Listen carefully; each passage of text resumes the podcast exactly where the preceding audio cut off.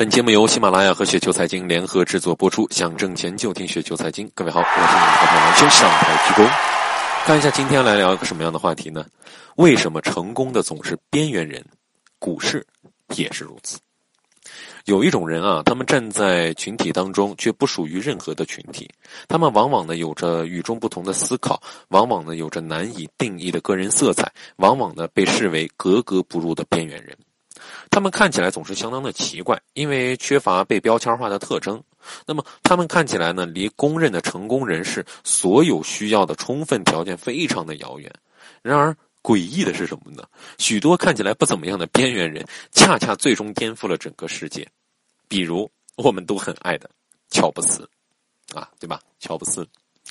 边缘人这一概念呢，最早是德国心理学家提出来的，指的呢就是呃所处的社会群体参与度不完全的人。那么在内部人看来，他们特立独行，让人难以琢磨。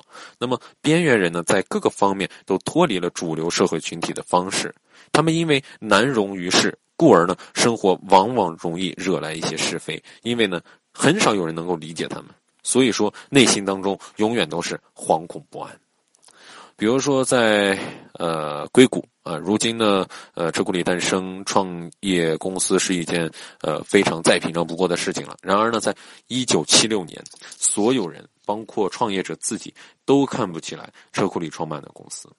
如今的美国，印度工程师已经非常非常的常见了。但是时间往回推，时间往回推，他们也曾经无法融入到这个窘境。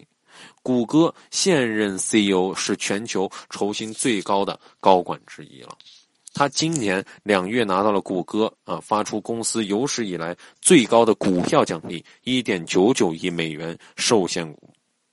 那么他呢是出生于印度，并且家境比较贫寒，就是这个谷歌的这个现任 CEO 啊，名字叫做皮查伊。那么据说呢，他刚去美国念书的时候，甚至连书包都买不起。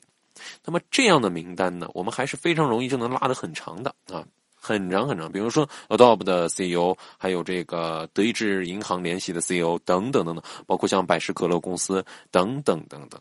其实很多创业者呢，已经有了一家真正的公司该有的东西，比如说设计不错并且性能非常优良的产品。你可能会觉得，他们本应该更加有自信才对，事实却是这样。我见过很多的创业者，他们创造了能够改变世界的产品，但是却为我没有漂亮的商务名片，我的办公环境看起来很 low 这样的琐事而焦虑。其实这个过程很多创业者都经历过。我们想说的是什么呢？不要被看似正确的集体认识所束缚。伟大的人不是生下来就伟大，而在而是在成长过程当中显示其伟大的。伟大的艺术品不必追随于潮流，它本身就是引领潮流。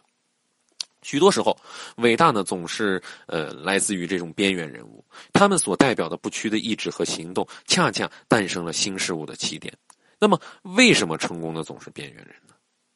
边缘人的视角不同，好的想法往往是边缘人想出来的，因为他们能够从不在任何一个既定的圈子内。所以说呢，当视角呢向外或者是由外向内投射的时候，往往呢这个能照见内部精英看不见的东西。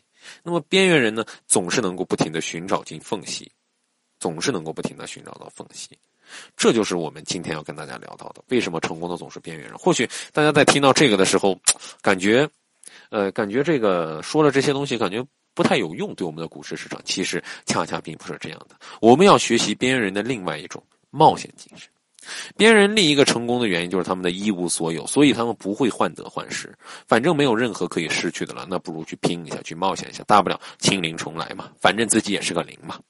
而内部人士呢，则会被名利所累，他们呢无法接受衣冠楚楚的精英范儿，而成了零落成泥。这就是他们所担心的。那么我们在股市市场，同样是这样的道理，同样是这样的道理。我们为什么说我们的股市市场是七二一呢？七赔二平一赚，因为这个七赔的时候，七赔的时候，大家就都是在圈内的人啊，大家都是一个集体、一个类型的人，而那一赚，往往就是边缘人。他们有着自己独特的一些思维，或者说他们的人性，他们的人性能有着自己一些独特的见解。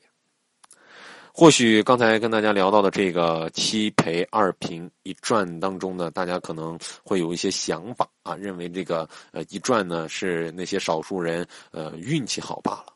其实并不是这个样子的，并不是这个样子的。每一个的人的成功，除了运气之外，更多的是他的理念，更多的是他踏实肯干的想法。